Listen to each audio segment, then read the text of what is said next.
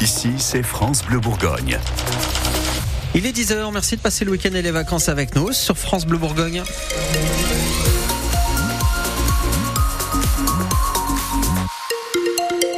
il est temps de retrouver Thomas Nougaillon pour euh, les infos. Rebonjour Thomas, la grève des contrôleurs se poursuit à la SNCF et ça dure jusqu'à lundi. Ouais, 150 000 personnes sur le million de voyageurs prévus ne peuvent pas partir ce week-end. La SNCF leur présente une nouvelle fois ses excuses.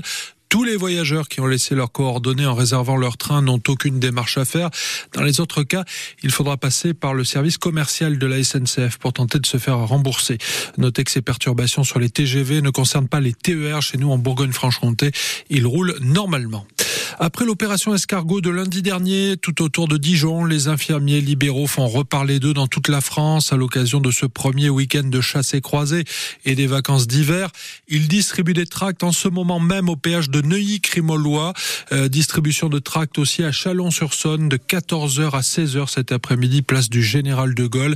Les infirmiers libéraux réclament la revalorisation de leurs actes bloqués depuis 2009. Depuis début décembre, les urgences du centre hospitalier William De Chalon-sur-Saône battent des records de fréquentation. avec à la clé inévitablement un manque de lits et une situation dégradée qui se répercute sur les autres services. Face à cette forte affluence et au délai d'attente, la direction des urgences renforce la régulation ce week-end et annonce que les urgences vitales seront prises en charge en priorité.